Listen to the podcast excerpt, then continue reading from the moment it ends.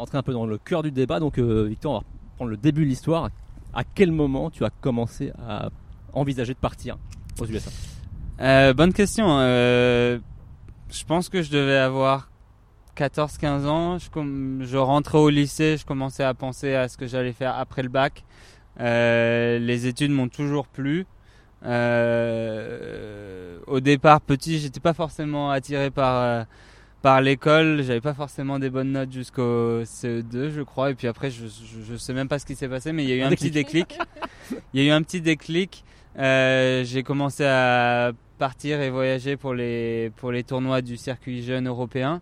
Et la carotte de mes parents, c'est s'il n'y avait pas les bonnes notes qui suivaient, il n'y avait pas de tournoi et de voyage. Oh, donc là, c'était pas, on n'était pas privé de télé, là, c'était vraiment, il n'y avait pas de compétition. Il n'y avait pas de compétition, il n'y avait pas d'entraînement aussi. Ah, carrément. Euh, mais c'est jamais arrivé. Oh. Euh, donc j'ai en toujours c'est un bon booster. c'était un bon booster et ça m'a vraiment forcé à être euh, à, à être discipliné avant avant avant d'être passionné je pense par par les études Euh, j'ai aussi une sœur jumelle on était en on était à l'école ensemble dans les mêmes classes jusqu'à la fin du collège donc il y a eu une petite compétition euh, euh, des notes aussi Euh, mais on s'est aussi beaucoup aidé. Euh, elle a été un peu euh, malade pendant toutes ces années-là de collège et elle a eu beaucoup de migraines où elle a dû passer un peu de temps à l'hôpital.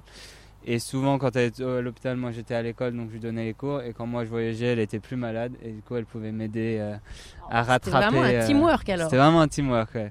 C'est beau. Et puis je suis rentré au lycée, je suis rentré au, au Krebs d'Aix-en-Provence, où j'ai fait une année Pôle Espoir, euh, deux années Pôle France.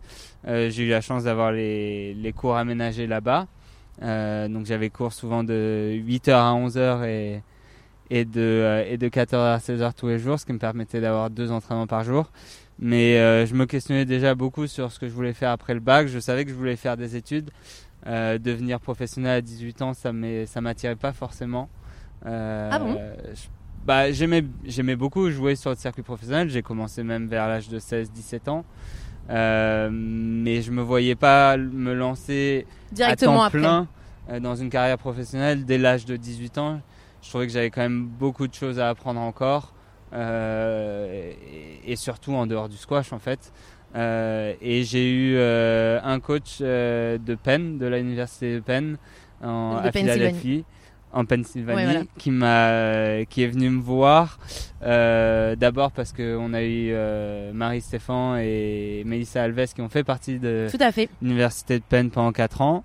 Donc elles m'ont beaucoup épaulé aussi sur le projet euh, pour me montrer un peu la voie.